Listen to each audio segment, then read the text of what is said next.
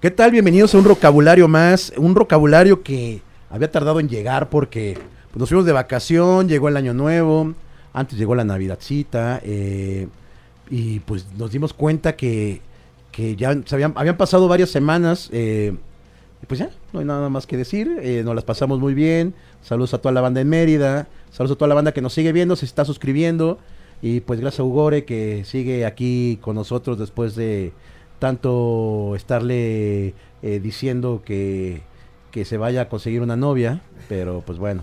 Eh, tenemos el día de hoy a, a un compa que lo conozco hace ya años, pero nada más lo vi una vez en mi vida. este fue en un, fue en un cumpleaños de, de- de un querido amigo que ahorita actualmente es mi roomie. O actualmente yo soy el roomie más bien de, de- de- Memo. Y a- algo de lo que me acuerdo mucho fue que en el departamento donde vivimos ahorita eh, tiene una... o sea, es una azotea, bueno, no es una azotea, porque tampoco es un... Terraza le llaman. Bueno, le- bueno, el- Para subirle el un precio. roof, ¿no? Le dicen roof. No, está Que- chida. no sí, está- sí, sí. Y este. Hizo unos tacos aquí este cabrón y fueron como varios músicos, este. Muy queridos por, por mí. Fue Quique San, que está creo con Eufemia y con su proyecto. Antes estaba en pues, otras bandas. Cayó el bajista de la, de- de- del, del músico que tenemos enfrente. Este bajista, antes de tocar en la banda eh, en la que está nuestro invitado, tocaba en una banda que también es de muy queridos amigos que se llaman Los Miro. Y pues bueno, pues creo que ya probablemente con eso podemos decir que tenemos a Fear de Allison en la casa. ¿Cómo estás, carnalito? Bien, chido, feliz. Feliz de venir a cotorrear, platicar. Y pues nada, o sea, me gusta. Casi no, no. Me invitan mucho. Ah, un chingo, nadie. No, sí me han invitado algunos. eh, pero nunca, curiosamente, de podcast o de temas de música. Órale. Siempre de otras cosas. ¿Cómo de qué? Ah, pueden ser de iglesia, pueden ser Órale. de pareja, de papá. O sea, como que me gusta hasta cierta parte porque creo que a veces es chido que me pregunten cosas que no tengan que ver con la música, pero Claro. también debe de ser divertido venir a a hablar, hablar de lo que, de lo que vives, ¿no? Sí, sí, sí. ¿De, la de iglesia eres tú muy devoto? ¿Eres, eres devoto o por qué te invitan a, a este tipo de podcast? Sí, sí, soy eh, cristiano. Entonces, digamos que la parte mala de la iglesia soy yo. Ese malo. Eh, no soy de como de los... Vamos, no, no convivo con gente que vaya a la iglesia. ¿no? O sea, de cada domingo no, no vas. sí voy. Ah, ok. Sí, ¿Dónde voy. vas a Semilla de Mostaza? Y No, se llama Más? Vida. Órale. Eh, está aquí en Anzures, que se llama, Polanco. Ok, ok. Y pues nada, o sea, me relaciono mucho ahí. Me gusta, es algo como muy personal. Chido. Lo siento chido, pero no, o sea, igual, como en la música y como en todos lados, o sea, siempre tengo como mis, como que, ay, no háganse para allá, o sea, como Claro, que, tu espacio. sí, no, o sea, como que estoy muy chido como en el tema de, de aprender cosillas, me gusta, eh, siento que, o sea, siempre he definido que la iglesia es como si tuvieras un Google Maps, ¿no? O sea, como que igual vas a llegar al mismo lugar, pero si ya sabes por dónde, puedes Bien. llegar más rápido. Órale, qué chido. ¿Y de pareja también? Bueno, de pareja porque, o sea, en mis redes subo muchas cosas como muy familiares. O sea, como que de mi esposa y de mi hijo, ¿no? Entonces, yo creo que mi Instagram lo hago más, o sea, a pesar de que es público y que de pronto se vuelve como ese contacto con toda la gente que te sigue por X o Y, yo lo veo más como un álbum personal, ¿no? O sea, incluso si alguien me preguntara, a ver, enséñame una foto de tu bebé cuando era chiquito, creo que es mucho más fácil Entrar. abrir el álbum de mi Instagram y decir, mira, y esto pasó aquí, y esto pasó acá. En, en mis highlights tengo así todo el crecimiento de él, o sea, como que... Como que sí se vuelve mi álbum, ¿no? Como ese álbum cuando en, en los 90 teníamos que tu papá tiene el de las caritas y ese. Que ahorita ya son amarillosos, amarillosos ya, Ya, ¿no? están bien culeros, ¿no? Esos, ese tipo de, de álbum yo lo veo como en Instagram. Entonces lo que pasa que tal vez ven una parte de mí que es que tal vez me gusta, porque sí lo soy, pero es solo una parte, y ven esta parte como muy familiar, como muy de... Pues bueno, al final es mi día a día, ¿no? O sea, diario soy papá y diario estoy con mi hijo y diario estoy con mi esposa. Claro. Y cuando no estoy de tocar, cuando estoy salgo a tocar, pues pongo lo de tocar. Qué chido. Y aparte tienes como estos jueves o martes de, de algún riff, ¿no? En, en- en Pues, la lira. Me gusta, o sea, como que todo este año me he puesto como objetivos personales. Todo este año llevamos dos semanas, papi. dos también. semanas y los he cumplido. Ve, uno de los, uno, uno de los objetivos es tener guitarras en todas partes. Oh, órale, a ver, ¿cómo, ¿No? cómo, cómo? O sea, una en la sala, una en el Toda- baño. donde puedas tener un instrumento. Wow. Esto propicia que el simple hecho de ver las cosas hacen que sucedan, ¿no? Órale. Entonces, me también estoy tratando de tocar diario un riff, inventar un riff, ¿no? Musicalmente. ¿no? Eso, eso hace que muchos están mal, están feos, pero al final estar haciendo siempre te va a llevar a, a que sucedan, ¿no? O sea, al final una, una de las cosas que nos pasa, o que seguramente muchos músicos van a compartir conmigo, es que el simple hecho de a veces tener la guitarra y no, no provocar que suceda, no va a pasar. O sea, es, Claro. eso es como una ley de vida, ¿no? O sea, Pero no nada más en la guitarra, sino con cualquier cosa. ¿no? cualquier cosa. O sea, si quieres que suceda algo, primero, o sea, primera regla es que haz, hazla presente, Bien. ¿no? O sea, tienes que verla. Entonces, si quieres tocar, ten una guitarra en todas partes. Porque al final nunca sabes en qué momento va a estar ahí, ¿no? Incluso cuando yo me empiezo a enojar en llamadas, yo tengo mi, tengo mi oficina en, en casa, cuando empiezo a estresarme o a tener discusiones con ciertas personas por X o Y, eh, el tocar la guitarra me hace como irme, como, como cuando te estás emputando y te vas a la playa así mentalmente. Viendo para adentro, ¿no? La guitarra es como, ah, sí, dime, sígueme contando. Órale, qué chido. Entonces, Ese es tu desestrés. es mi desestrés y es como algo bien chido, ¿no? O sea, como que, digo, dentro, digo que este año empezó porque, el, ni modo que hable del año pasado, siento que ya se reseteó, pero sí son como, como que una de las metas es tener una guitarra presente y de todo lo que me gusta estudiarlo, Bien. ¿no? O sea, como que esa es como una regla como personal que me ha funcionado. Qué chingón. Oye, y Allison, a ver, este, este- Allison, yo me acuerdo, los he visto unas tres o cuatro veces tocar y una de las primeras veces que yo los vi fue en el Alicia, güey, hace unos chingo de tiempo.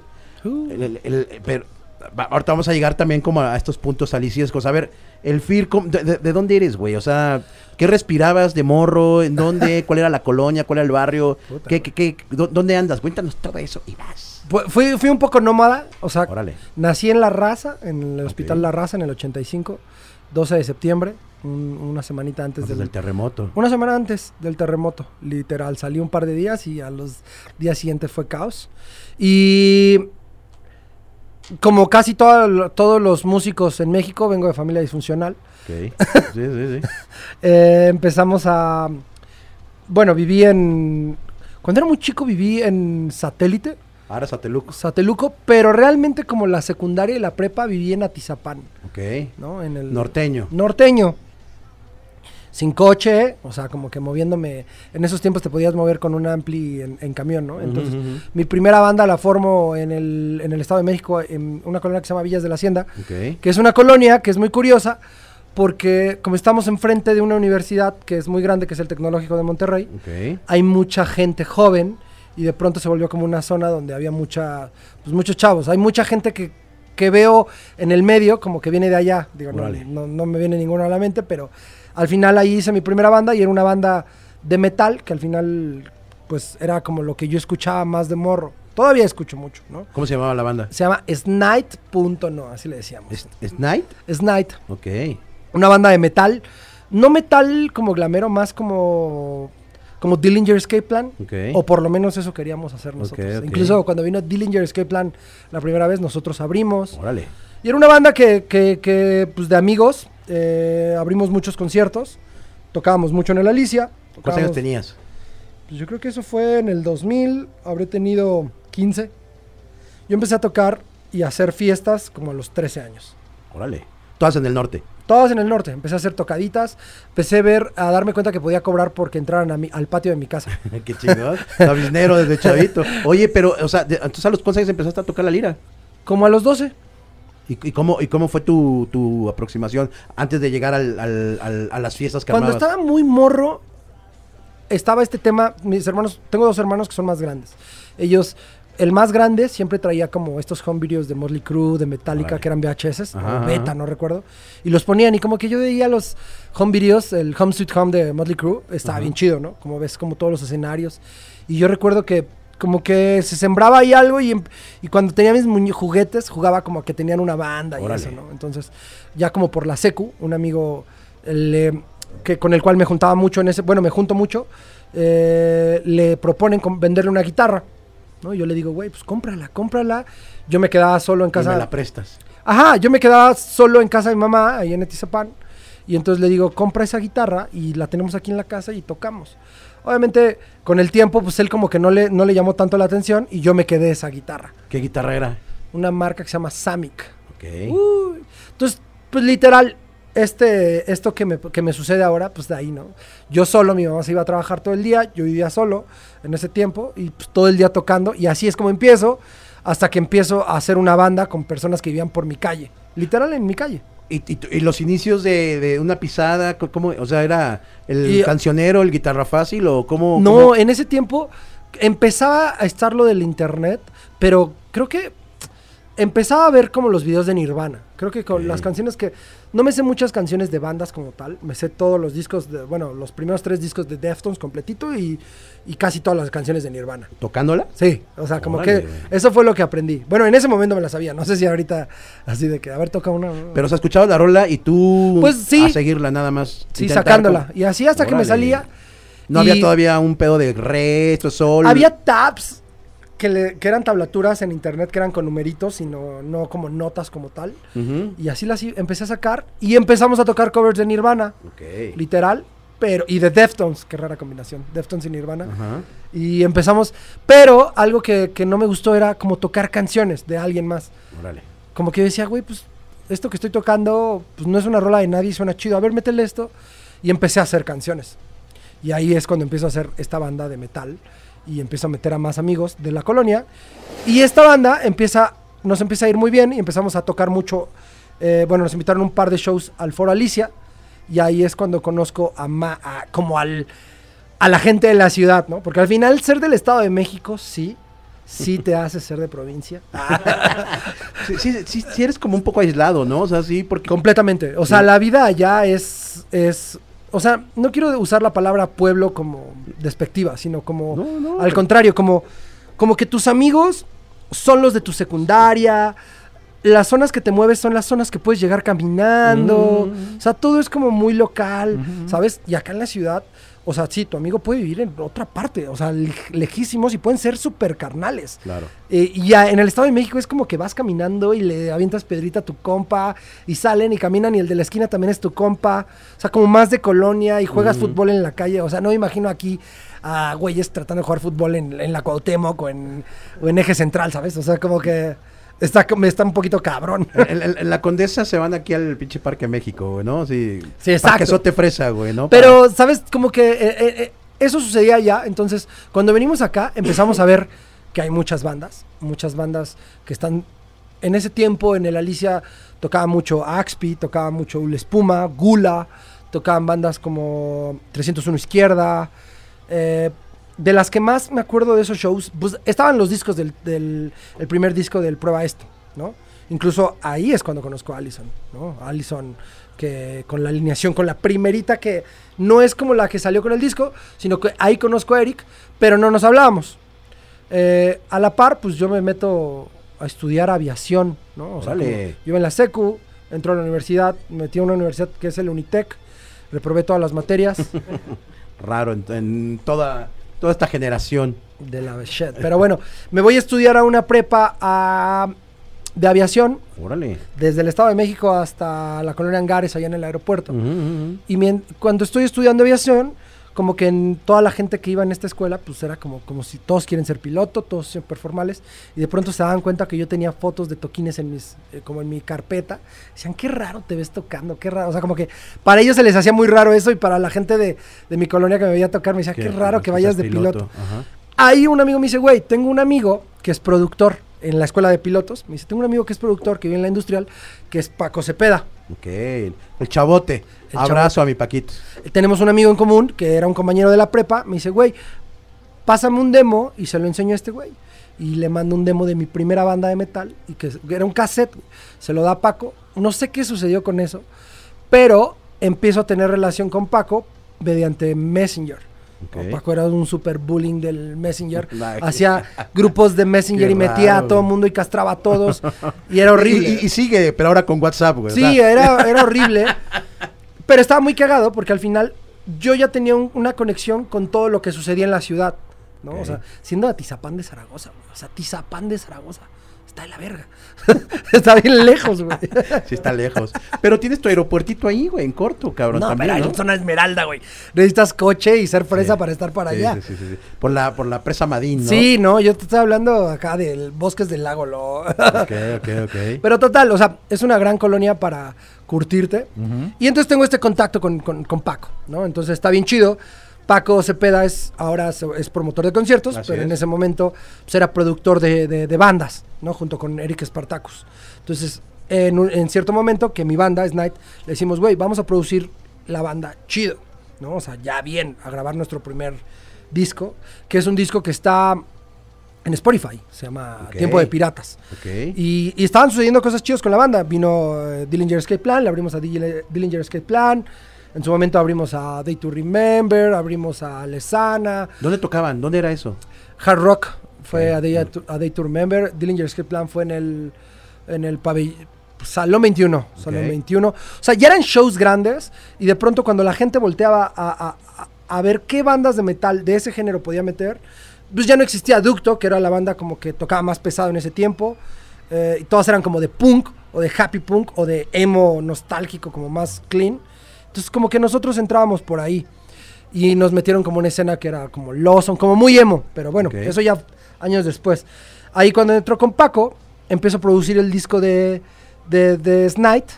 Pero, Tú a producirlo. sí, con Paco. Ok. Entonces, a la par, Eric, que es el vocalista de Allison, está grabando las primeras maquetas de Allison en la casa de Paco. Ok. Entonces nos cruzamos bastantes veces, o sea, como ahí, eh, en el estudio de Paco. Eric sin conocerme, o sea, yo obviamente yo lo conocía, pues de que lo veía tocar en, en, En el Alicia. en- en el Alicia. Y ahí es cuando realmente como que, como que nos conocimos, ah, qué chido, y empezamos como, como que estuvo muy chido porque nos hicimos amigos y era... En, en el Estado de México estaban sucediendo cosas bien chidas como fiestas y toquines en satélite, Lomas Verdes. Y de pronto para la banda de acá, de la ciudad, era como, güey, allá está sucediendo algo, vamos Sí, a ver. está- está la Entonces, escena ya. ellos me buscaban mucho, bueno, Paco y Eric, como, güey, vamos a, a- a las fiestas de por allá. Entonces yo los invitaba seguido para allá y caían y, y yo me iba para acá y nos empezamos a hacer compas, pero obviamente como cada quien su banda y todo chido. Ujú. Hasta que, digo, sin que me lo preguntaste, ya como llegamos como a esta parte, A ver. como que a Allison, eh, en la alineación que tenían, el guitarrista, no sé qué tema hubo, pero pues, el, el chiste es que ya no sigue con Se la salió. banda. Y tienen un show como en, e- en el Zócalo, como de estas como culturales que hay de pronto, no, Mm. no un show grande, Sí, sí, sí. sino como que para Allison y me dice. Eric, güey, tenemos un show en un mes, ¿nos harías paro de tocar con nosotros? Esto es enero del, no sé, estoy hablando del 2005, güey. ¿no? Ok. Tal vez enero del 2005 puede ser. No, enero del 2004. Ok. Le digo, sí, güey, sin pedos. Yo veniendo del 2002 ya tocando con Snight, Allison teniendo sus shows en el Alicia, 2005 por ahí, tal vez me equivoco, pero bueno, X. 2005 y me dice, hazme paro para tocar este show en el Zócalo. Y ahí estábamos una alineación que era Gabo, que era el baterista que teníamos, que después él fue baterista de Tolidos, Órale. Manolín, Ajá. eh, Eric y yo, ¿no? Eh, tocamos ahí en el, en el Zócalo y pues ese paro se empezó a hacer como más constante, ¿no? Como que, oye, güey, salió otro toquín.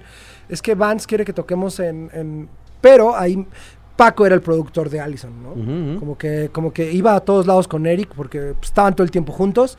Y pues bueno, se empezó a hacer esta relación y empezamos a tocar mucho, pero sin nada de lo que es Allison ahorita. O sea, como que solo tocábamos en tocadas, literal, cumpleaños, shows de bands, y de pronto hicimos un par de Alicias. Hasta fin de año, que ya es cuando. Bueno, ah, empezamos como a preproducir. Bueno, Eric ya tenía casi listo todo el primer disco, junto con Manolín. Ya lo habían compuesto, ¿no? Y este disco se empieza a grabar. Yo ya pegado con ellos todo el tiempo de que vamos al estudio, ah, que yo me lanzaba al estudio, vamos al estudio, vamos para acá, vamos. Pero yo no era como parte de la banda, simplemente yo estaba ahí, ¿no? Eras el compa que sí, sí, sí. Que Estaba estaba con ellos, pues tocaba ahí, tocábamos y, y pues ya. Oye, y, y- y en su momento, por ejemplo, tus compañeros de banda de, de- de metal no te hacían como el pedo como de... Porque, güey, los metaleros son como los yaceros, güey, ¿no? Sí, los ellos- metaleros son los güeyes más ojetes en cuestión de... Güey, no, ti- no tienen oídos para nada más que para metal, güey, ¿no? O sea, como que naturalmente pasa como, o sea, no quiero decir como en una relación porque está de la, o sea, está culero que estés saliendo con alguien y estés con alguien, ¿no? Pero Sí. me pasó con eso, con la banda. Estaba con una banda mientras tenía O sea, había otra. celo. Pues no celo, pero naturalmente no funcionaban ya las cosas con la otra banda. Porque, pues no sé, porque número uno, yo veía cómo estábamos trabajando más acá. Y, y pasaba, ¿no? O sea, este tema que le sucede a todas las bandas, como en esta banda les decía, vamos a ensayar, no, no puedo, no puedo. ¿Qué onda? Con esta banda vamos a ensayar y en Allison, sí, pum. Ah, huevo, pues ensayemos. Oigan, el próximo ensayo. Y acá como que era mover una piedra que ya no estaba caminando. Hasta cierto punto, naturalmente, pues estaba ya todo el tiempo acá. Hasta que llegó un punto que, güey, pues ya no puedo seguir acá.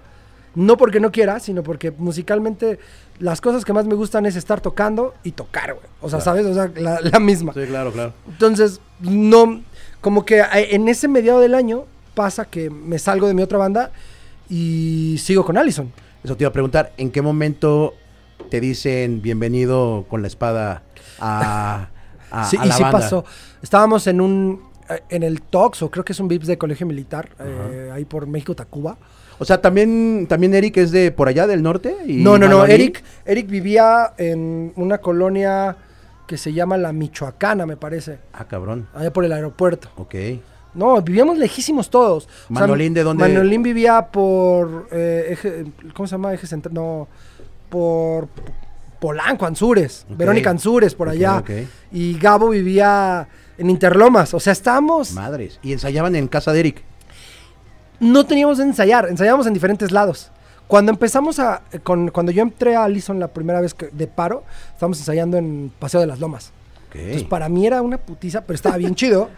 Y la neta es que cosas que me enamoraron es que la Allison como tal, lo que era Manolín y Eric, eran súper chidos, ¿no? O sea, por ejemplo, yo no tenía coche, entonces yo viajaba, agarraba un camión que me dejaba en periférico con mi ampli y mi lira, y Manolín pasaba por mí. Me decía, güey, ahí en la parada te veo y subimos a, a Interlomas, ¿no? Chingón. O luego, una vez Manolín, se me hizo rarísimo, güey. Me dijo, güey, pues voy por ti a tu casa, güey. Le digo, güey, ensayamos a 10 minutos de donde tú vives. ¿Por qué quieres venir hasta acá? Güey, yo quiero ir por ti, güey. Y fue hasta Tizapán por mí para ir al ensayo. Órale. Entonces, Eric también. Lo que pasaba mucho con Eric es que o salíamos o yo me quedaba en su casa, literal. Subo fines de semana que me quedaba con él ahí en su casa. O sea, como que ahorita me cuesta trabajo pensar que me quedaba en casa porque de alguien más, porque ya estoy viejo y ya Claro, me, claro, me claro. incomoda quedarme con alguien. sí, sí, sí, sí. Tú extrañas tu camita, cabrón. Pero en ese tiempo era eso, güey, íbamos, recuerdo que tocábamos en, eh, una vez tocamos en el Circo Volador, y literal yo me hacía amigo de la gente que, que, que- que veía que le gustaba Allison o que, o sea, como que decía, no mames, esos güeyes les gustó la banda ahorita en el toquín, y ya me acercaba, oigan, ¿y para dónde van? No, pues para satélite, ah, pues me puedo ir con ustedes. Anda aventón, a huevo. sí, claro. o sea, tocaba, pero no tenía cómo regresarme, güey. Qué cabrón, güey. O sea, y esos güeyes me decían, güey, pues hay show en tal lado. Pues sí, güey. Y yo ya iba y te juro, nunca, hasta ahorita digo, güey, nunca pensaba en cómo regresarme, güey.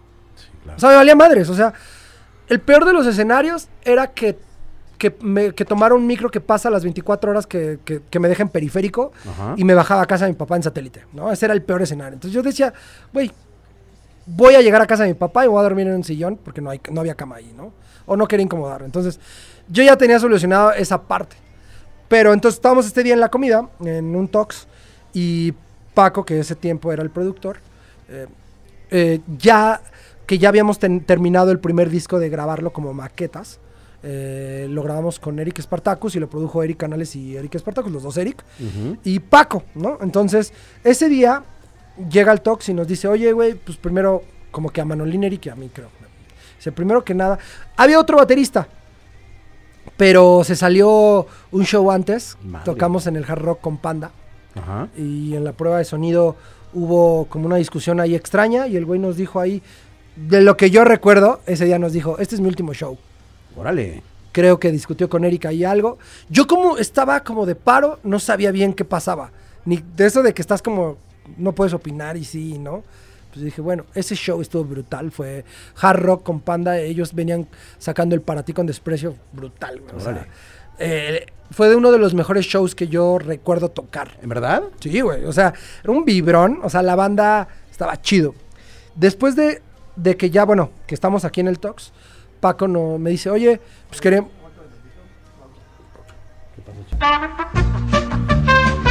Perdón, eh, se nos fue una cámara, eh, creo que fue la pila, no sabemos qué pasó, pero bueno, estaba bueno el chismecito ahorita con, con, con el buen Fear. A ver, estamos en el hard rock entonces, el bataco dice... El baterista que tenemos... te- estamos en prueba de sonido. Todos los que son músicos me van a entender, pero cuando estás en una prueba de sonido abriéndole a un grupo grande, estás súper nervioso. Claro. Y, y la tensión es complicada, ¿no? Entonces, ten- los guitarristas y los bateristas tenemos esta mala maña de no callarnos nunca, güey. Entonces era horrible, güey. Entonces, yo, eh, esta es mi versión. Yo lo que Ujú. vi de, como espectador fue, güey, eh, el bataco no se callaba. pa, pa, pa, pa.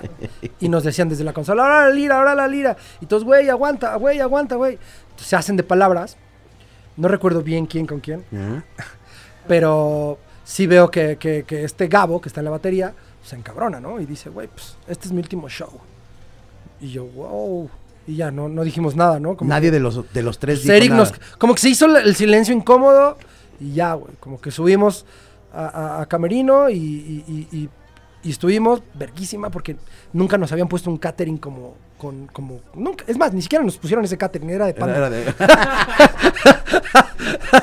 Pero, güey, eran los nachos de hard rock que eran Uf, una sí, brutalidad. claro. Entonces, güey, yo neta como niño pobre, así tragándome todo, güey. así, estaba bien verga. Güey, me la estaba pasando muy bien. Estaba muy feliz, güey. O sea, Pero no sentía tenso el, el camerino ahí ¿cómo que se con- nos olvidó? Ok. Se nos olvidó y, y nos dimos cuenta que fue real porque eh, esa misma semana nuestro productor en este tiempo, eh, que era Paco Cepeda, nos dice, oigan, necesito una foto de la banda. Conseguí un fotógrafo que, era profe- que es profesional. No, no- no recuerdo el nombre, pero ya era un fotógrafo, fotógrafo, ya sabes. ujú. Y, y para mí era la primera vez que yo iba a salir en una foto, entonces era como raro porque como yo estoy haciendo el paro, pero bueno. Sí, claro. yo me dejaba ir, güey. Yo, Claro. yo rayado por seguir tocando, porque aparte la banda me gustaba mucho, estaba haciendo rolas de otro tipo y tocando cosas que no estaba acostumbrado a tocar, como estructuras más normales. Yo venía de tocar puras disonancias y riffs más, pues sin de estructuras. Entonces, llega la- el día de la sesión de fotos, que es una foto que solo salimos tres. Sale Eric al centro, Manuel y yo. Y salimos con los pies. Seguramente por ahí la voy a buscar y se las mando. Es una foto, es la primera foto que tenemos los tres, porque el baterista no llegó a la sesión de fotos.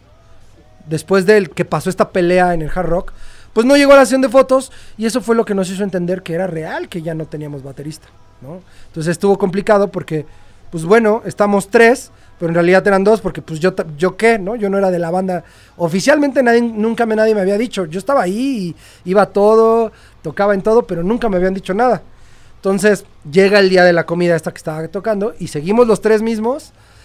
Pero, ah, no, bueno, a la par, para poder cumplir con los shows que teníamos, eh, Eric conoce a Diego Stommel, que es el baterista actual, eh, es nuestro baterista, y, y nos dice, güeyes, hay un vato que toca bien chido y que puede tocar con nosotros. Se llama Diego y podemos ensayar con él. Y Eric y yo nos lanzamos a, a una colonia que se llama Clavería a ajá. ensayar con él en, en casa de su papá, ¿no? Pum. O sea, yo moviéndome por todos lados así como podía. Y empezamos a ensayar con él y decimos, güey, es este vato. Brutal, una actitud increíble. Tenía coche, eso era importante porque se podía Sí. mover para todos Sí, lados. claro. Y nos podía mover a todos lados. Sí, sí, sí. Estaba chido. Y estamos, ok, entonces ya llegamos a la comida, estamos Manuel, Eric, yo y Paco. Diego no está. ¿Por qué? Porque Eric nos dice, quiero que esté él como en la banda, pero hay que aguantar porque pues, no sabemos qué puede pasar, ¿no? O sea, si con este güey que era nuestro gran compa, Pues acá aplicó berrinchazo y y bye. se- y- exacto, eh, no sabemos qué va a pasar. Y ese día de la comida, Paco como que abre la comida y, me- y recuerdo que, nos, que me dijo, güey, primero que nada queríamos todos hacerte la invitación a la banda oficial, ¿no? Órale. que eso era como un 2004, según 2005 creo dije, 2005, Ujú. ¿no? Y yo, ah, pues, Simón, démosle. Y bueno, y la otra buena noticia es que quiero presentar el proyecto a, a- a Sony. Wow. Pero para ese tiempo ya teníamos el primer disco ya grabado, en, o sea, grabado. O sea, yo, según yo tenía entendido, lo, se iba a lanzar. Así, nosotros, ¿no? Como banda, como todas las bandas lanzan su disco. Independiente. Pero el Paco nos dice, pero Sony quiere grabar, quiere, quiere que se regrabe el disco y todos. O sea, para mí fue como, a ver, me están invitando a la banda y queremos regrabar el disco. Y yo, ah. Es como la, la última colitas de las disqueras, ¿no? Que, que, que tenía un Allison contrato. fue, que hasta donde yo sé, fue el último contrato que no es 360. Ok. ¿Qué es 360? Que la disquera es dueña de shows, bueno, gana de shows, merchandising, todo. Nosotros en Ujú. ese tiempo fue un gran contrato, horrible como todos los contratos de disqueras, porque son horribles. durísimo. Sí, porque te dicen, güey, ganas el, no sé, 25%. Sí, güey, pero del 25 del 25, Claro. ¿no? O sea, es horrible. Pero bueno, yo siempre les he dicho a todas las bandas que se acercan conmigo que una disquera no es simplemente más que un banco, güey. O sea, si tú como banda necesitas un banco, la disquera es la mejor opción. Si tú tienes cómo financiar todos tus, todos tus proyectos, pues bueno, no necesitas un banco. Claro. Es como comprar una casa. Compras una casa en 5 millones y sacas un crédito al banco, te va a costar tal vez 15 millones. Pero, güey, si no los tienes, pues es la única manera. Claro. Pero bueno, entonces llega Sony, Sony siendo una disquera transnacional y con todavía con la fuerza de las disqueras de ese momento, porque la tele estaba en su, o sea, en ese momento para estar en contexto estaba otro rollo, estaban las radios, los festivales de radio, festivales solo estaba el Vive Latino, entonces era como la manera de entrar. Entonces nos dicen, va, entonces para ese diciembre entramos a grabar el, el primer disco, a regrabarlo. Que algo que me pareció como que te lo estaba contando es que ese disco, lo que pasa es que ya estaba terminado, estaba producido por Eric, por los dos Eric, Eric Espartacus y Eric Canales, incluso Paco. Y ese disco se pasan las sesiones con Armando Ávila y, y Armando Ávila lo que hace, que es un productor que nos pone Sony, ¿por qué no lo ponen? Porque tienen sus acuerdos, no sé. Lo más, pues es que Sony lo hace todo con él y con Aureo Vaqueiro, ¿no? O sea, son como sus dos productores. Yo hasta a veces creo que todos ganan ahí, obviamente. Más seguro. Pero bueno, Y, los- y es el, perdón, y es el estudio que está acá por Interlomas. no, o- está en satélite. Ok. No, Cosmos se llama. Ok. Increíble el estudio, güey. Tienes a cuatro chavitos de venir de, de- de la Alicia literal y de pronto ven, neta, había 50 liras, güey. Así, un estudio brutal. El productor Armando compró, cuando, nos- cuando hicimos la primera junta, ¿qué sonido les gusta? No, pues nos gustan los Mesa Boogie, eh, las bocinas, el Triple Rectifier es un ampli que nos gusta. Para el día que llegamos a grabar, ya había un Mesa Boogie Triple Rectifier, estaban las Les Paul Custom, SG. Estábamos así de, güey, qué pedo. Estamos felices, ¿no? Pero realmente son cosas que nos dimos cuenta hasta ahora. Es que las sesiones del disco que ya habíamos grabado se abrieron en ese estudio y solo se regrabó todo. Qué poca. madre. A mejor calidad, sí. Sí, bueno, sí, sí, pero ya estaba. Pero así como para cobrar como productor, pero bueno. O sea, no hubo una preproducción ni nada. Pues la preproducción fue, fue- o sea, era la que ya estaba hecha, que fueron Eric Canales, o sea, Eric, el cantante de Allison, Eric Espartacus y Paco. No, o sea, pero hablo con, con el No, actual. la producción fue ir grabando y ahí metiendo tal vez ideitas, pero no se movió ninguna estructura ni nada. Y ahí ustedes todavía no ubicaban ese pedo. No, o sea, estábamos felices, güey. Acabamos de firmar con una disquera, no sabíamos qué iba a pasar ni nada y estábamos en un estudio grabando y, y no teníamos que pagar, güey. Y les tocó billete de ese, de, de ese No, contrato. ahí, sí, sí, sí, claro. O sea, bueno, a mí, a mí que donde yo recuerdo cuando firmamos el contrato, me dieron 15 mil pesos, no, me dieron como 20 mil pesos, no recuerdo, como 20 mil pesos. Me dijeron, güey, este dinero que les vamos a dar es para que se compren algo de ropa, para que estén al tiro, ¿no? Yo agarro esos 20 varos y le digo a Eric, igual Eric hizo un poco lo mismo. Eric ya tenía, agarro esos 20 varos y le digo, güey, vámonos al centro, güey. Voy y me compro un SG, me costó 14 mil varos y ya no tenía dinero para comprarme ropa. Dije, güey, cuando no tienes lana y te llegan 20 Claro. varos, dices, güey, no sé cuándo más me va a volver a, voy a ver tanto dinero ¿qué- qué junto. me voy a estar comprando ropa, cabrón. Para que te des una idea, tuve que abrir una cuenta de banco, no tenía cuenta de banco. Ah, para que te depositaran. Sí. o sea, pásanos tu número de cuenta para depositarte. No, no, pues no tengo, güey. A ver, voy al banco y abro mi cuenta. Puta, güey, tengo que conseguir mil pesos para abrir la pinche cuenta. La, para que te- la Junior Vancomer, para que ¿verdad? te pidan, para que te puedan depositar, porque no tenía mil pesos y ya deposito y me llega ese dinero. Voy y me compro mi primera SG, que es la SG que aún, aún, que aún Ah, uso. ¿sí? es Ah, qué chingón. Una SG roja, la traigo para todos lados. Entonces empiezo a tocar, bueno, voy, pero güey, chingoncísimo porque le digo a Eric, güey, o sea, niños, güey, o sea, güey, Mm. acompáñame al centro. Ya vamos a, a Berkham del centro, entramos Eric y yo, probamos la SG. Le digo, güey, sí, me la llevo, me la llevo, ya la compro. Le digo, güey, no mames, nos vamos a ir con la guitarra aquí, no, güey. Y me dice Eric, aguanta, le voy a hablar a mi papá para que pase por nosotros. O sea, acá de que, chingón, güey, güey. y va el, el- fue el papá de Eric por nosotros, porque pues traíamos una lira, güey, y ya, y así empezamos. Y eso fue para lograr nuestro... eh, bueno, ya acabamos el primer disco, que fue en diciembre, y arranca el 2006. No, bueno, el 2005 más bien. ujú. Ahora sí ya estamos en 2005.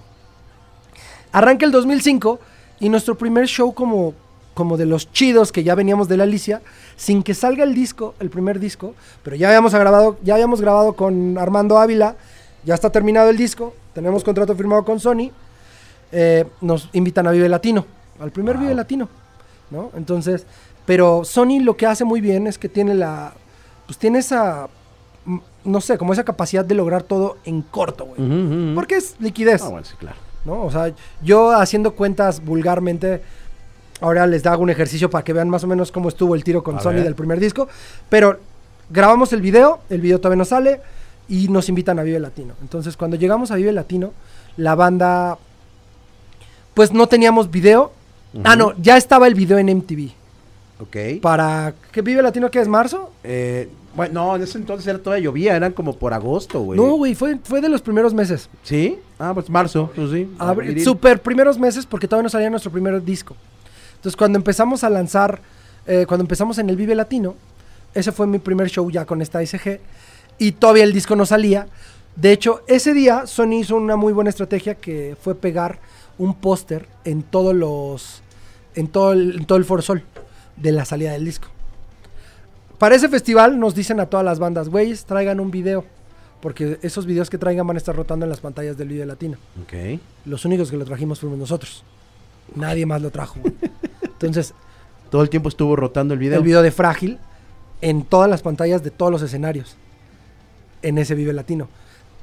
Está bien verga, ¿no? Suena como algo chido. Todo el tiempo estás ahí, Pues claro. Todo el mundo pensó que era payola de nosotros.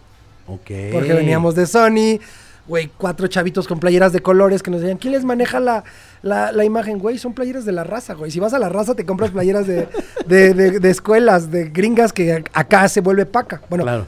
¿no? Claro, claro, claro. Entonces tocamos en este Vive y fue cuando reventó todo el pedo porque, pues no sé, había un chingo de gente y, y todavía no estábamos en tele ni radio. Y empezaron a girar ya. Bueno, estaba el, el- el video, llevaba un par de semanas. Y ahí reventó todo y Sony ya fue cuando... La, la de Frágil es la de. Dime. Ese fue el primer otra. sencillo. Ya aquí es donde a lo que quería llegar. En el primer mes vendimos 100 mil copias, Ay. ¿no? El primer mes. Ok. Entonces, fuimos disco de oro. Entonces, ¿qué pasa?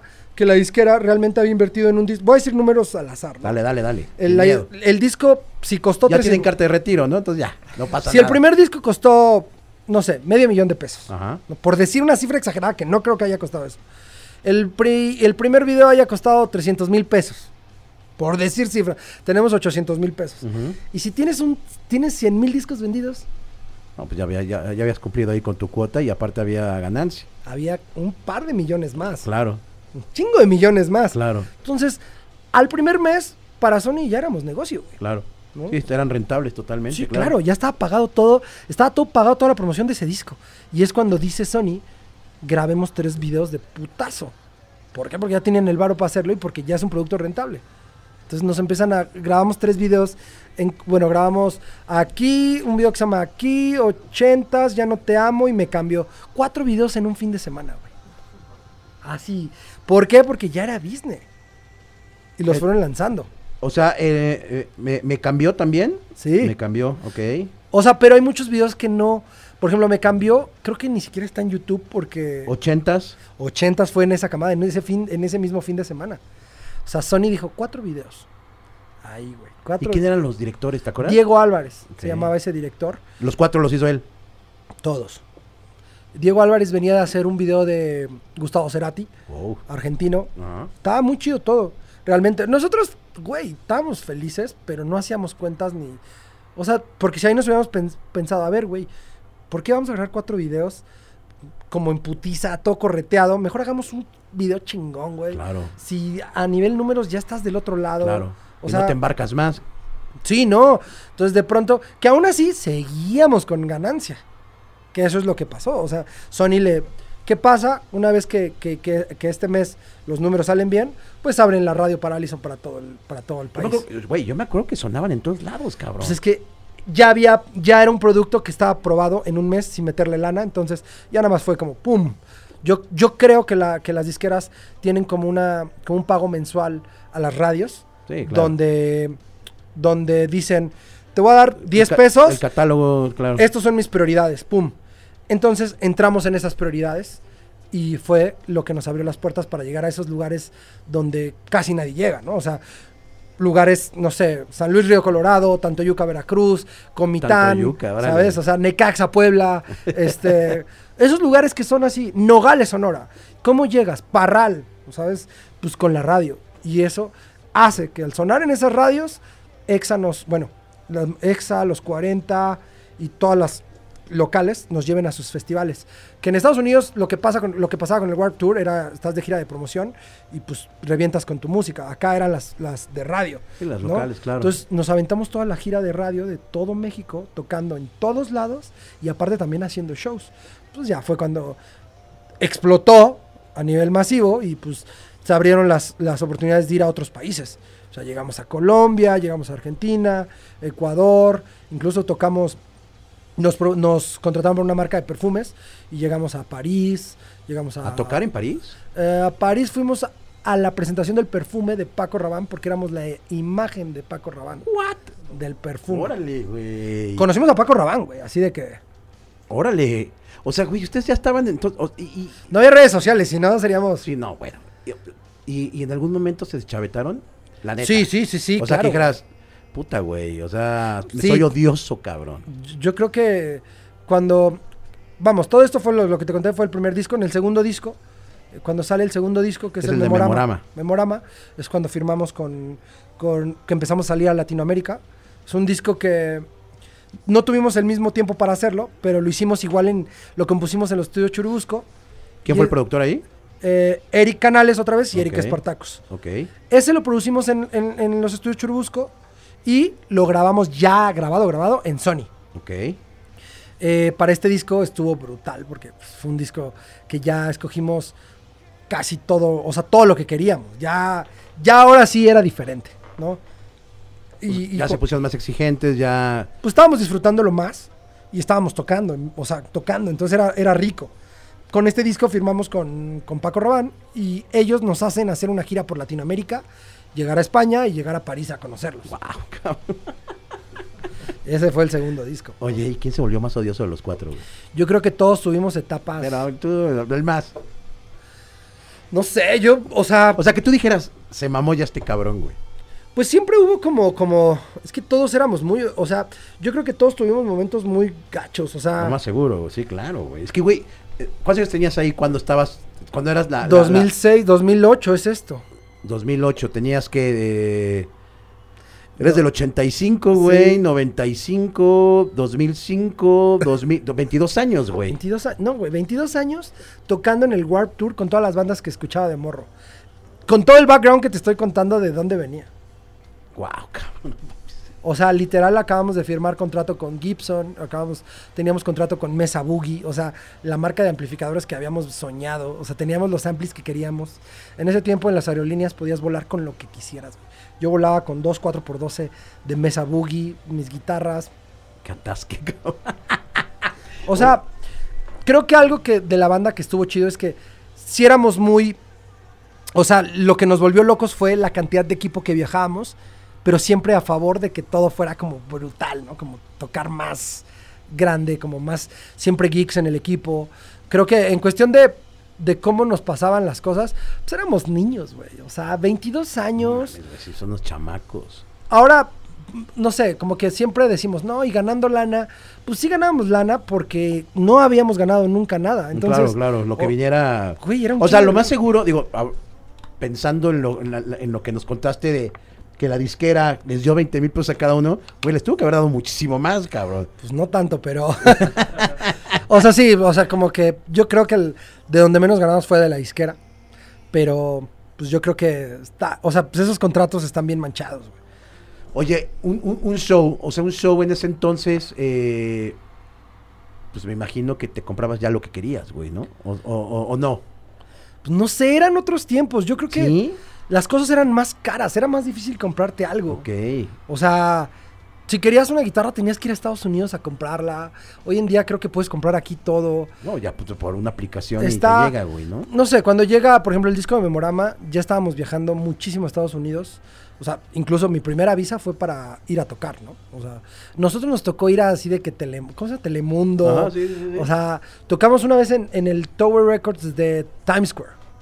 En el famoso, en el, creo que era el más Sí, legendario. sí, sí, sí. ¿Sabes? O sea, sí hicimos cosas así como que... uh, Y el, y el mem- me acuerdo el, el, el memorama, un video, el, el primer video, el primer sido de memorama. Era Memorama. la- del, del homónimo del, del disco, ¿no? Que era una. Era. Creo que era un- de una película que se llama El Estudiante, me parece. No recuerdo, que es como que se enamora de la mamá del amigo. Y ese video con- bueno, conocimos a a un director que se llama Ralph Stratman, que brutal. Eran tres personas grabando el video, pero una calidad increíble. Consiguió una casa en Beverly Hills, o sea, como que él traía esta forma de trabajo que todos trabajan ahora. Que, ¿Sabes? Somos tres güeyes bien creativos a conseguir las cosas que queremos. Claro. ¿No? O sea, si te juntas ahorita con tres compas, vamos a hacer un video en Paseo de las Lomas. Pues vamos a. Yo tengo un compa que tiene una casa brutal. Todo muy de paro. El catering lo hacía su esposa así, sanguichitos. O sea, brutal, güey. Su gru- eh, una grúa. Y grabamos ahí en. Me parece que era Beverly Hills, la casa. Era una casa que él consiguió brutal. Tenía una alberca. Conseguimos un sponsor con una marca que se llama Jolly Rancher. No, sí, Pusieron- claro, los dulces. Los, Pusieron algo de, de lana para ese video. Conseguimos otro sponsor con una marca que se llama Sony Walkman. Pagamos un par de cosas y aprovechamos para hacer shows allá. Entonces, ese fue un poco. El, el memorama fue como. Yo creo que fue una etapa bien chida porque disfrutamos un montón tocar. La banda estaba consolidada. Ya entendíamos un poquito más. El business, cómo estaba. Obviamente ya nos habíamos perdido pues, todo el tema familiar, todo el tema de como, como lo que todo adolescente vive normal Claro, claro. en su vida. Nosotros era como todo el tiempo estar tocando, güey. O sea, tocábamos entre semana en los festivales de radio y los fines de semana en shows. A veces nos aventábamos hasta dos o tres shows en diferentes ciudades. O sea, volando en vuelos privados. O sea, de que una. Recuerdo una vez tocamos en, en Tampico en la tarde, avión privado para poder llegar a México. Nos baja la camioneta de Toluca, nos bota ahí en el auditorio para cruzarnos, para entrar en el escenario del hard rock por la puerta de atrás. O sea, cosas así de que en el show del hard rock llevaba media, una hora sin que nadie tocara porque ya seguíamos nosotros y nosotros bajando a toda velocidad de Toluca. Qué buena vida, cabrón. Pues no, No. teníamos tiempo ni de documentar ni de nada, güey. Pues te la estás, te la estás pasando bien, cabrón. Estabas en chinga, ¿Qué? ¿no? Así. Qué chingón. Oye, bueno, y, y, y, y les empieza a ir como muy cabrón. Empiezan a incluso a ir a programas que, güey, que la mayoría de los músicos no iban, güey, ¿no? Por ejemplo, como bien dijiste, creo que Hicimos, ¿qué lo- hicimos, güey? Lograron ir hasta con Adal Ramones, creo. Hicimos güey, a otro rollo. Otro- Güey, o sea, otro rollo, ya estar en otro rollo significaba que eras una banda totalmente Sí, era- mainstream cabrón, güey, ¿no? Hicimos otro rollo, hicimos Chabelo. Nos tocó hacer Chabelo, güey. Wow, cabrón. O sea, nos tocó. Pues de, de, de, aquí de, de México, todos, güey. Hasta en programas de chismes. Güey, hicimos caso cerrado. ¿Cómo? Salimos en caso cerrado. ¿Cómo que hicieron caso cerrado? Gra- o sea, gracias a Dios nunca lo he encontrado. pero sí está, güey. O, o sea, ¿fueron a tocar a caso cerrado o fueron uno de los paneles de... No, güey, chécate. El- el- nos llevaron de promoción a Miami Ajá. Sí, sí, con sí. el primer disco. Ajá. Una señora que hacía promo. Programas culerísimos, güey. To- Para, pa- para ese tiempo, nunca habíamos escuchado hablar de caso cerrado. Porque acá no se ve. No se- te estoy hablando del 2006, güey. Vamos a ir a caso cerrado en Miami. Chingón, güey. Güey, bajamos del avión y nos recogieron en una limusina, güey. Güey, la Que rosa. Miami, güey. Porque Telemundo, güey. Claro, claro. O sea, claro. Telemundo recogía a sus artistas en limusina, güey. Así nosotros, así. Guau, cabrón. O sea, ¿ustedes sí se la creían? O sea, sí... Pues nos daba risa, güey. Estábamos, estábamos en, el- en un hotel ahí en, en- en Miami porque nos llevó Sony, pagó la promoción de dos semanas en, en Miami. Y estábamos en Miami y al lado en pinche hotel que, que- que decía, güey, cuidado, hay cocodrilos. Así, güey.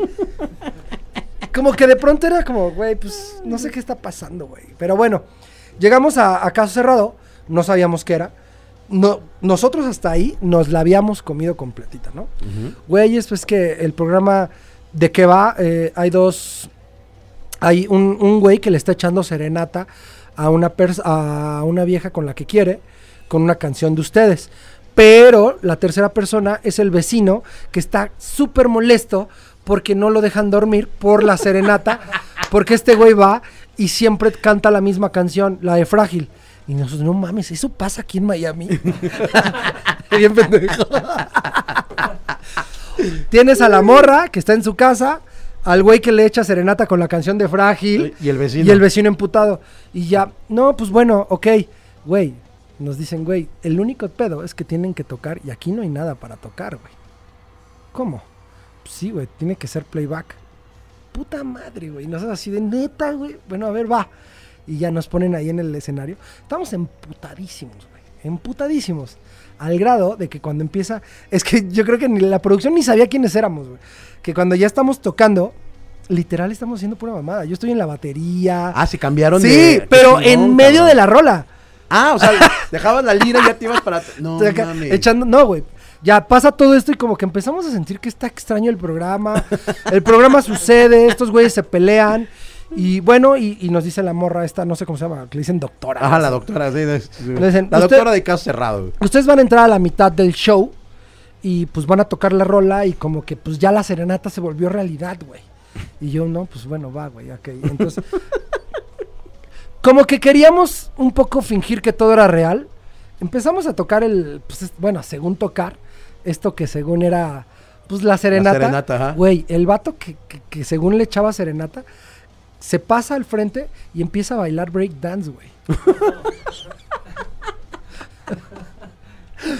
Así, que empieza a bailar, o sea, como que en nuestra cara nos veíamos, ¿cómo, güey? Este güey está emputado con este, con este. Y entonces estos güeyes empiezan a bailar breakdance en medio, en el programa de Caso Cerrado, la producción era la misma de ahorita, o sea, el mismo Sí, lugar. sí, sí. Fue cuando dijimos, güey, toma, yo me voy a la batería y empezamos, Pues ok, sí, ya, güey, si esto ya. es un pinche circo, hagamos que se vea circo, güey. Qué Y locura, ya, güey. cabrón. Y ya acaba el programa y, y llega la doctora y nos dice, oigan, eh, como que ya estamos como en un camerino, como que súper sacados de pedo, así como dice, oigan, ¿y cómo ven si, vení, si vienen y se pelean por una rola? No, mames, no, es cierto, güey. Te lo juro, güey. No es- obviamente la mandaron a la chingada, Y nosotros dijimos, sí, a huevo. y ya nos fuimos bien emputados, güey. Oye, o sea, sí les tocó ese, ese, ese, Güey, ese mundillo Sí, de, de mainstream cabrón, güey. Fuimos al programa este de MTV que estaba ahí en Times Square, Per- perdón, si, si alguien tiene en su VHS, en donde sea. Güey, está en este- Netflix eso, güey. Está, ¿Cómo que Netflix? Pues Caso Cerrado está en... eh, o sea, todos los capítulos de Caso Cerrado están en una plata, están en las plataformas. ¿Neta? ¿Y está esto que me estás Debe de contando? estar, debe de estar. Por favor, si alguien sabe, etiquétenos y. Estaba en YouTube, pero hasta que ellos hicieron su propia plataforma, ya los quitaron, Quitaron todos. todo.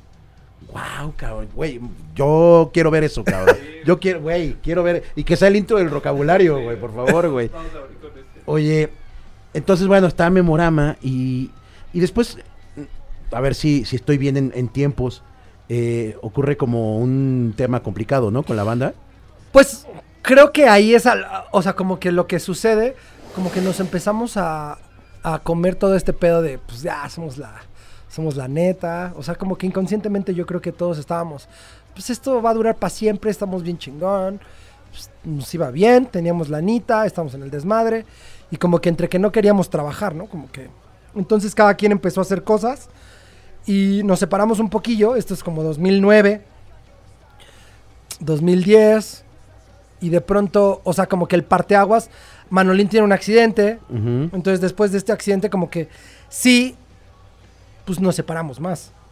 O sea, no entre amigos. Cu- Cuando, cuando se accidenta el, el- el manolín, ¿tú dónde estabas, güey? ¿Tú qué estabas haciendo? Yo estaba en mi casa, ellos se fueron, eh, Manuel se había ido de vacaciones y fue en la carretera. ¿No? Fue en un Entonces, jeep, ¿no? Y todo sí. ese, este a mí Eric que- me habla y me dice, oye, güey, pasó esto. Puta madre, güey, pues a ver, ¿dónde están? Y fuimos a, o fuimos a, pues primero no sabíamos cómo lo iban a traer ni nada. Entonces, realmente creo que más bien lo que pasó ahí es que cada quien estaba pues, en otro Haciendo rollo. su desmadre, claro. fiestas, así, güey, entrábamos a... O sea, es, es muy curioso porque entrábamos a donde queríamos gratis, lo que queríamos consumir era gratis, o sea, ¿sabes? Y teníamos lana, entonces era como, güey, todo el mundo estaba ahí siendo amigo, o sea, entonces, no sé, pero no trabajábamos, no estábamos haciendo nada ya. En, en este inter que, que, que- no que se separan, más bien que está el break, ¿tú qué hacías, güey? Pues yo estaba, o sea, como O sea, que ¿cuál era tu día a día, güey? O sea, tú andabas en la peda. renté una casa, en renté, rentaba casas Ajá. y vivía con un chingo de gente. O sea, pero un chingo es un chingo, o sea, de que de 10, 15 personas. O sea, rentabas una casa en donde fuera. Pues renté en Echegaray, que era una casa de, creo que de Lucero.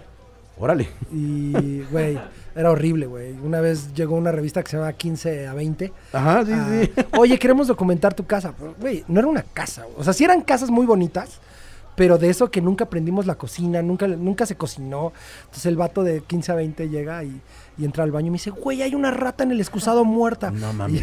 Y, y yo, no mames. pues era un baño que nadie había entrado eh, desde que se rentó la casa. güey.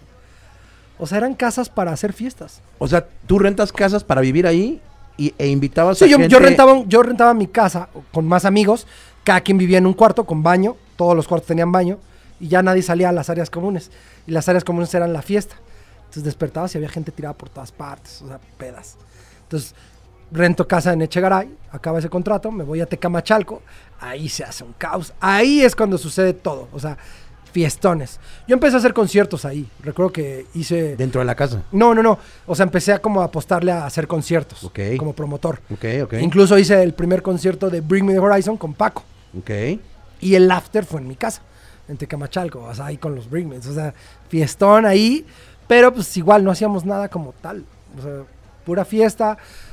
Para que te des una idea, era la sala llena de backline, quien quería podía estar tocando y cada quien en su cuarto tenía como su mini casa. Órale.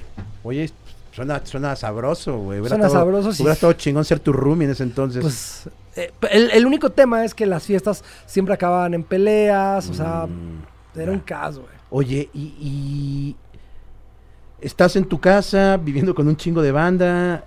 eh, güey, ¿en qué momento dices basta, cabrón? Se- pues, em- nos empieza a acabar la lana, güey. Ok. ¿no? Se empieza a acabar la lana. Pero bueno, creo que un parteaguas es que pasa esto de Manolín y es cuando, pues sí, como que, puta, güey, pues ahora, ¿qué vamos a hacer?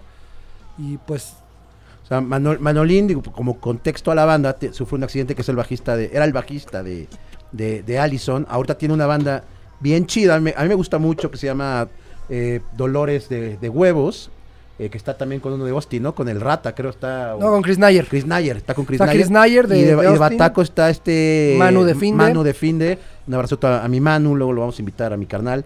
Y este. Chequen a su banda, está, está bien chida, está bien crudota, está, me, me late mucho. Entonces se accidenta, se accidenta este Manolín. eh, tiene un problema en el ma- la mano. En el- La mano. Que, que, güey, imagínate para un músico eh, tener un problema en la mano y que te digan eh, no vas a volver a tocar y que este cabrón Pues sí, como que, como que ahí lo que lo primero lo que nos pasó en la mente fue como, güey, pues vamos a aguantar. Cuando tú digas, le damos, ¿no? Y pues ya, fue como esperar a su rehabilitación. Eh, en esto tronamos con nuestro manager, que era Paco, ¿no? Porque yo creo, más allá de quién haya hecho bien o quién haya hecho mal, pues como que todo venía en declive, ¿no? Era un- una bolita, llevamos mucho tiempo sin tocar, cada quien estaba perdido pues, en ciertas cosas, pasa lo de Manuel, no estamos tocando ahora por menos o, o por obvias razones, se está acabando la lana. se está acabando la lana, entonces fue como, güey, necesitamos reactivar este pedo de nuevo. Y obviamente había que cambiar cosas. Entonces terminamos contrato con Paco. Sony, ¿Cómo lo toma Paco? pues yo creo que no fue, no fue algo chido. Ok. O sea, yo creo que sí fue como, como que fue un tiempo bien complicado porque dejo de vivir en Tecamachalco y me voy a vivir con Paco a, a- a una casa, rentamos una casa en Anzures y yo vivo con él y tronamos. Ah, en este lapso tronamos con, con nuestro bataco Diego. Bueno, entonces como que... Eso no lo sabía. O sea, con, con, Con Diego, también. o sea, se sale ahí Diego, bueno, más bien como que terminamos con él como de, güey, vamos a seguir sin ti, ¿no? Terminamos con Paco, Manuel... ¿Por qué, por, qué, ¿Por qué esta decisión del bataco? No recuerdo, güey. Ah, esas mamón. ¿Cómo, güey? O sea, creo que porque cada quien estaba como en su pedo. O sea, como- Pero, ¿cómo corres a tu bataco, güey? O sea, tuvo que haber vivido un porqué, güey, ¿no? es que no lo corrimos como tal. Solo fue. O sea, sí, pero nunca tocamos con nadie más. O sea, estaba, estaba, se estaba deshaciendo todo. Ajá, ok, ok. ¿no? Esa es la realidad. O sea, Ajá, como que siento que lo de Manuel nos. Es como cuando pasa una desgracia familiar Sí, o claro. algo bien complicado. Claro. Siento que todo se desmorona. Todo. ¿no? O sea, estás mal en todo. O sea, es nuestro carnal, nuestro. pues, Güey, es familia. Al día de hoy es de nuestros mejores amigos. Lo vemos seguidísimo. O sea, lo amamos. O sea, somos como un- una familia. Y en el momento que, que alguien de nosotros está mal, todo lo demás sale mal. ¿no? O sea, Sí. entonces yo creo que empezamos a. Se empezó a fracturar todo en la banda. Literal. ¿no? En ese lapso. Nunca pensaron decir, güey, mejor ya la verga todo Sí. y Sí, ya, sí. Allison bye. Sí, o sea, como que pues, no se decía, pero se sentía. Claro. ya por el 2012, este, empezamos a componer el disco que se llama 120 kilómetros por hora. ¿no? Manuel, eh, bueno, compusimos este disco y luego fue el accidente. Ok. Creo que sí, no recuerdo. Pero bueno, tenemos este disco del 120 kilómetros por hora. Venimos donde con la disquera, regresamos a la disquera. La disquera saca este disco, pero no, no apoya con budget, ¿no? Nada de budget. Lanza nuestro primer sencillo que es- se llama 16 Ujú. es nominado al Grammy, pero no le hacen video. Ya no quieren apostarle. ¿Qué pasa? Que es el tercer disco por contrato, pero lo que, o sea, yo creo que el pensamiento, o lo que creo que pensaron es, hay un dicho muy popular en las disqueras que es que de que se muera allá, que se muera aquí, que se muera aquí, Claro, ¿no? O sea, de que, de que le meta varo y revienten y se vayan a otro lado, mejor que se muera aquí, güey. claro. Es nuestro último disco con estos güeyes, ya. O sea, había firmado por tres discos con, con Sony. Entonces yo creo que lo que Sony pensó fue, si este disco jala, le metemos, pero que jale solito. No, qué pendejada, güey, sí. Sí, nos dejaron morir, güey, al grado de que con este disco Manuelín regresa a la banda, bueno, no regresa, sino que ya está Se rehabilitado incorpora, ajá. y hacemos la presentación del disco en el Lunario, Ok. pero ya independientes, ya nosotros, ¿no? Y ahí es cuando regresamos nosotros sin tener el apoyo de una disquera. Sí estábamos en Sony, pero realmente no estaban haciendo nada. Sí, sí, sí. Estaban, pero no estaban. Grabamos un disco, un video que se llama Matar o Morir. Ok. Eh, grabamos el primer video que se llama Luna.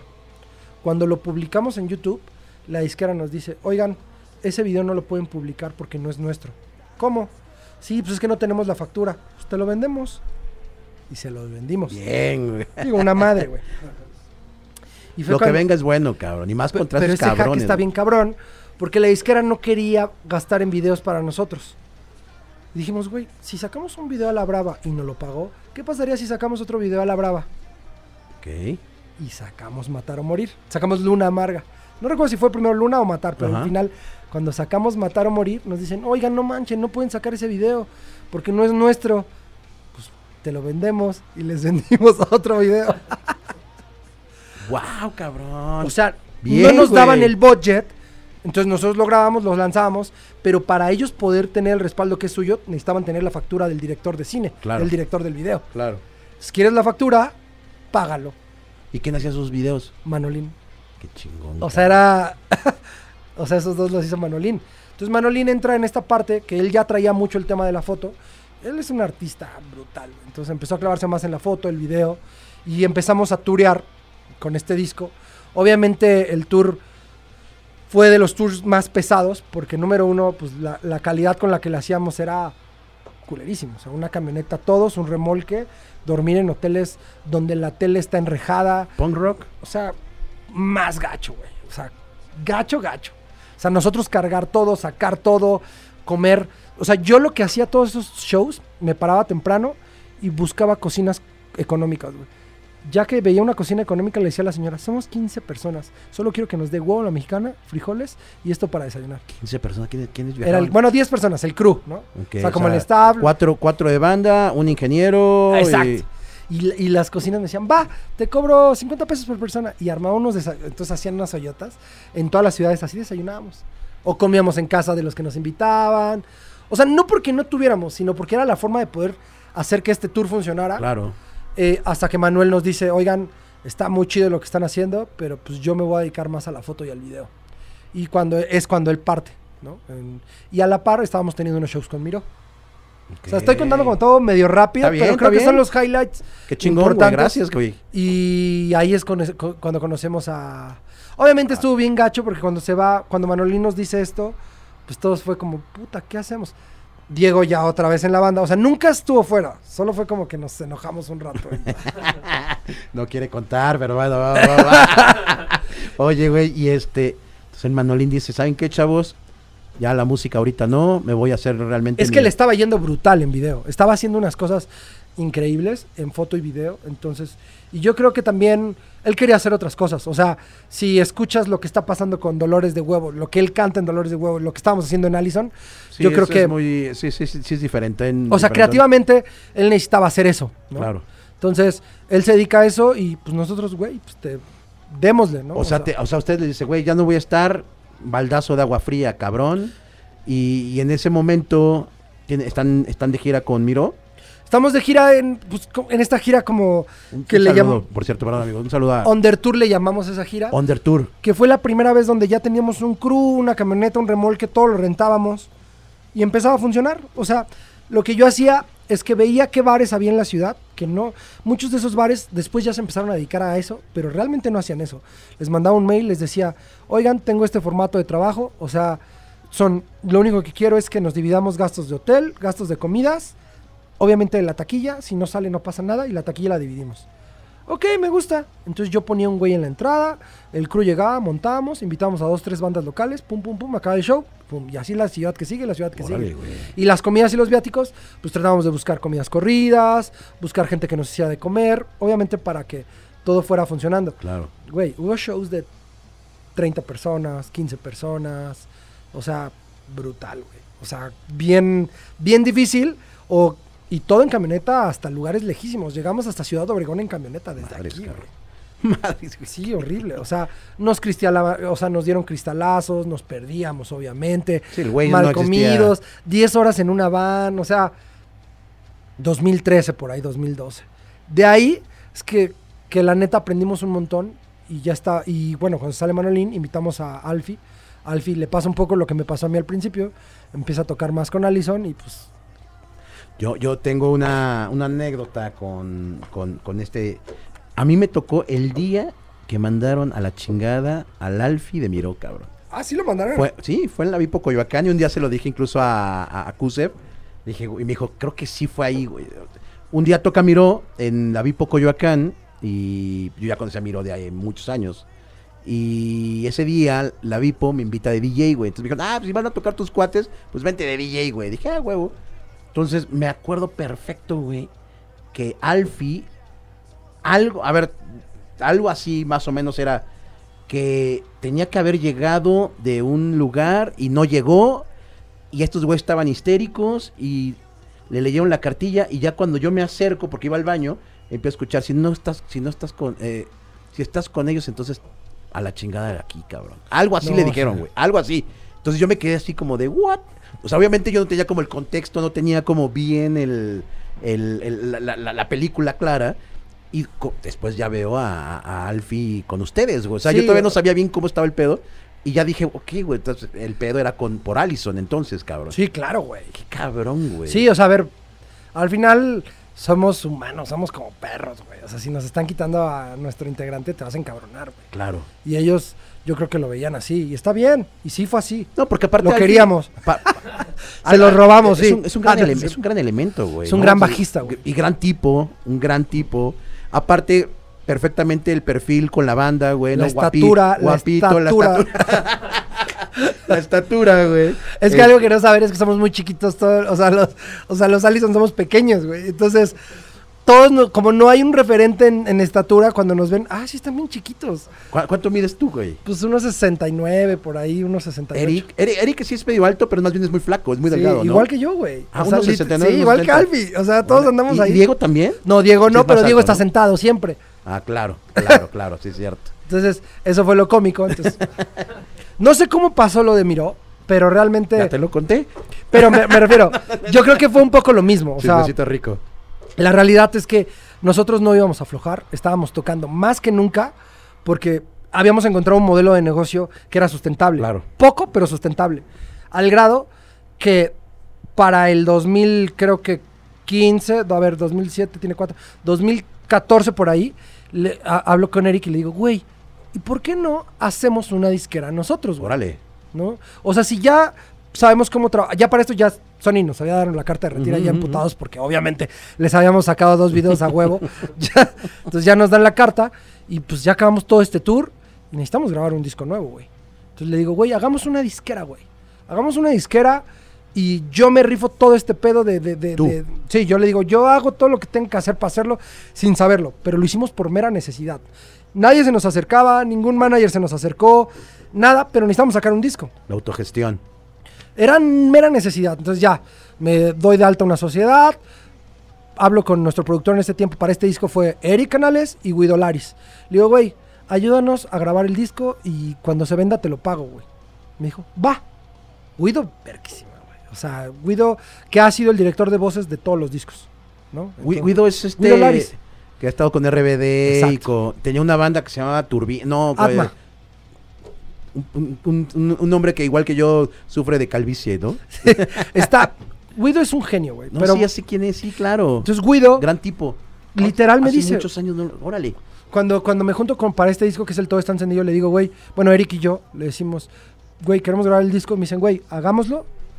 Y le digo, mira, si yo consigo lana, porque voy a buscar lana, te pago antes. pero si no tengo, tú te rifarías a que te paguemos conforme lo vayamos vendiendo. Me dice, démosle, güey, grabemos el disco ya. Y empezamos a grabar el Todo está encendido. Cuando acá, pa- a, a la par de esto, yo consigo un socio en la disquera que ponga capital. Ok. Entonces le armo una, una corrida financiera y le digo, güey, el disco va a costar tanto, la promoción va a costar tanto, esto, esto, esto, los videos van a costar tanto. Dice, va, le entro. Y logramos sacar este disco. Físico, güey. Con tres videos, los cuales los. Uno, el primero lo dirigió Manolín, que se llama Tú. Ajá. El segundo y el tercero lo dirigió, dirigió Harisama, que es un director de, cen- de cine, de una productora que se llama Catatonia.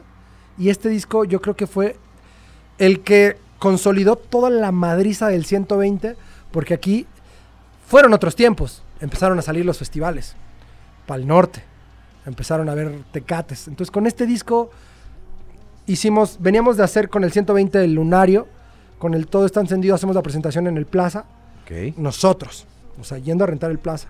Hacemos otro plaza, nosotros rentándolo, nos va brutal. Y digo, güey, obviamente todo esto con la banda en conjunto. Digo yo, pero la realidad es que toda la banda. Y hacemos un Metropolitan. Y le digo, güey, grabemos un DVD en el Metropolitan. O sea, como que siempre digo, lo que hagamos tiene que tener un hook. Y con este disco logramos nuestro primer disco en vivo, que fue en el Teatro Metropolitan. Y de ahí hicimos, ¿qué más hicimos? Pepsi Center, dos Pepsi Centers. Wow. También hicimos, creamos un festival que se llama Punk Rock Fest, Órale. que, que lo hicimos en, en México. ¿Cuál es la idea de hacer este festival? Juntar a todos los fans que no quieren ver a Allison por, por mera casualidad. Que, o sea, yo lo que creía era, te voy a presentar a Allison un poco a huevo. Ya tú después de ver a Allison decides si te gusta, güey. ¿No? Entonces, en un festival metía un chingo de bandas que ¿Cómo se llama el festival? Punk Rock Fest. Entonces ponía a todas las bandas y decía, va a estar los fans de Inside, va a estar los fans de, no sé, de Tolidos, va a estar los fans de Here Comes the Kraken. Tal vez no, van a- no les gusta Allison, pero ¿qué pasaría si ven lo que yo creo que es la tarjeta más grande de Allison, el show en vivo? Y funcionó, güey. Mucha gente ¿En nos- dónde fue? Lo hice en Puebla, en, lo hice en el Pepsi Center, lo hice en el C3 en Guadalajara, lo hice en Monterrey lo hice en Alpuyeca. ¿Y, este- y por, qué ya, ¿Y por qué ya no lo haces? Porque salió, eh, Paco empezó a hacer el mismo festival, bueno, el mismo nombre, en Velódromo, entonces yo ya le voy a cambiar el festival, el nombre. Paco Cepeda, que era nuestro productor y manager, Fue el que hizo hace poquito. ajá, Hace un mes, dos meses. En el velódromo. le puso el mismo nombre, bueno, no el mismo nombre porque creo que se llama Consejo de no sé qué, que está bien chido, Punk Rock Fest, entonces a mí se me hizo como, bueno, pues tendría que cambiarle el nombre. y al final es un nombre muy genérico, yo Claro. creo que no es de nadie, ¿no? O sea, no es mío, pero la realidad es que sí había hecho varios. Pero va a seguir viviendo este concepto de festival. Pues eh, esto, este festival nos ayudó, mu- o sea, lo que voy es que nos ayudó mucho para que mucha gente que no escuchaba la banda era como ponérsela enfrente y mostrarles esta carta, ¿no? De, y nos ayudó, o sea, muchos crecimos mucho en escuchas, crecimos mucho en fans, nuestros shows se hicieron más grandes al grado de poder decir que hicimos dos Pepsi Center y luego hicimos el Auditorio Nacional ya en 2022. Qué chingón, amigo. O sea, está, está, está, bien, está bien bonita esta, esta historia de, de- vida y de, y de banda porque es una banda de chavitos que hasta la fecha sigue. Ya estamos casi a los 40. eh, y es una, es una banda que pues, ha pasado por todos los procesos de tener como todo el apoyo hasta no tenerlo, hacer el tema de lo hago yo mismo porque si no, no sucede. Empiezan a ver que hay un fondo en donde güey, 30 personas irlo a ver con todos los gastos de 10 personas viajando, eh, pérdida de pérdida de, de- de- de elementos, eh, y de repente, pues este final, pues ahora sí que es un final feliz, cabrón. Ahora sí que es un final que, que está chido, que se ha trabajado, y que lo mejor de todo es que no necesitaron de nadie más que de ustedes, cabrón. Sí, creo que aquí el gran acierto ha sido como confiar entre nosotros. O sea, saber, por ejemplo, musicalmente creo que. Creo que en todo proyecto, en toda empresa, debe de haber una estructura, ¿no? Aquí creo que confiar entre nosotros y entre los dones de cada quien. Musicalmente, Eric es el que produce toda la música en todos los discos. Entonces, dejar toda esa parte musical, artística hacia él, dejar toda la parte administrativa y funcional, yo retomarla. Y al final, sí, como banda, tener como esta unión y, este, y, y todos los eslabones. Y que el que toca la batería, que es Diego, sea brutal en la batería. Alfie, que es el bajista, sea uno de los mejores bajistas que yo, o que yo creo que es el de los mejores bajistas, ¿sabes? O sea, como confiar en los grandes aciertos de cada quien hace que al final en el escenario pasen cosas chidas, ¿no? Y, y pues la neta, como dices, o sea, de 30 en 30 llegamos a lo que hoy pues, ha sido brutal. Y, y- y, pues no sé, o sea, seguir creciendo en festivales y en nuestros propios shows. Creo que aquí hay como un aprendizaje bien chido en donde cada quien tiene su rol, güey. Y cada quien hay que explotarlo y dejarlo. Nunca nos pasa mucho, ¿no? Que, que yo en su tiempo cuando tocaba era a huevo solamente uno quiere como abarcar todo, güey. Y es cuando empiezas como a asfixiar el, proyecto y empiezas como a... Ay, güey, no mames, este güey ya quiere como decirme cómo tocar, güey. cómo- y es de puta, güey, ¿no? Y, y la neta, qué chido, amigo. Neta, muchas gracias por haber venido al vocabulario. Qué chido. Mi Fircito, güey. Estuvo Y aparte, está bien chido porque el FIR también me da chamba, güey. El FIR me da mis tocaditas, este, en lugares, este, bien chidos. Y este, y pues cuando toquen próximamente, invítame, güey. Vamos a, vamos a verlos. Vamos, vamos al Vive Latino, para el norte. Ah, ahí vive Latino, güey. ¿Cuándo tocan, güey? A ver. 19 de marzo en el Vive Latino. Ay, papá, ¿qué hora? Eh, a las 3 de la tarde, eh, cena indio, creo que es el escenario. Escena Indio, en 3 el de la tarde. Norte también, para toda la banda allá. Y bueno, vamos a hacer shows en... Este año vamos a festejar los 20 años de Allison Órale. en Monterrey, Guadalajara y México Ajá. en diciembre. Y pues nada, y si todo sale bien, nos vamos de gira a Europa y Estados Unidos. Uh, la, la. Felicidades, amigo. Ahí vamos a estar ahí al pendiente. Ahí tengo una banda de. de a ver si les, les puede abrir algún día la, la banda de mi A muchacho ver, que a, también ver, tú. a ver si pueden. A ver si pueden. Los Querétaro Beach y Ah, que este. Hay que te manden el, el, el, demo. de- Mándalo, papi, el disco, no sé qué sea. Pero muchas gracias, mi carnalito. Chido, bro. Mi, mi Fircito. Y pues bueno, eh, saludos al Alfi. Saludos a. Al Diego, a- al. Diego. Por cierto, el Diego es, es el chido esto, ¿no? Sí, Diego es Era nada más. the owner. to- todos los. Es The Owner. Todos los. Todos los este, artistas de Televisa. eh, son parte de la familia Todos los Water. artistas somos parte de eso, Este, salúdame al Alfi, este, pues qué chido que estés en tu etapa de papá, güey, este, pues, güey, qué chingón, bendiciones Sí, siempre, pues seguir cabrón. haciendo. Yo creo que esa es la regla de todos, o sea, de esto, ¿no? O sea, que todo lo que hagas nunca puedas identificar qué es trabajo y qué es hobby, Bien. sino que veas uno solo, Bien. seas feliz y en el primer momento que no te sientas a gusto, o sea, tomes un break, respires y vas para adelante. Chingón, amigo, gracias por venir al vocabulario. Chido. Eh, pues gracias a todos ustedes por sintonizar el vocabulario, eh, pues estén al... Güey, por cierto, lo- con las redes sociales de Alison, ¿cuáles son? Instagram, Alison Van, Facebook, Alison Oficial, TikTok, Alison Van, Spotify, Alison, eh, mi Instagram, Firisael. En el de Al, en el de Alison pueden encontrarnos a Te todos. aparece todo. Fear, Sí. Fear Sael. Fear así. Ahí para que te busquen. Sí, ahí en el Que tienen los jueves de... ¿Son los jueves o los martes? Pues subo todos los días casi. Ah, ok. Y tengo mi blog en YouTube que se llama Fear Blogs. Y ahorita hay 10 capítulos, pero estaré subiendo más. Ahí vamos a verlo. Entonces, muchas gracias a, a, a Ugore que está operando las cámaras, el audio. Gracias a Víctor Cruz por seguirnos tirando paro en, en- en hacer este podcast. eh, y pues que tengan todos un excelente año. Eh, pues vamos a seguir con, con bandas, con músicos y con gente interesante. Eh, muchísimas gracias a todos. Buen año, buen 2023. Eh, nos vemos pronto. Chao.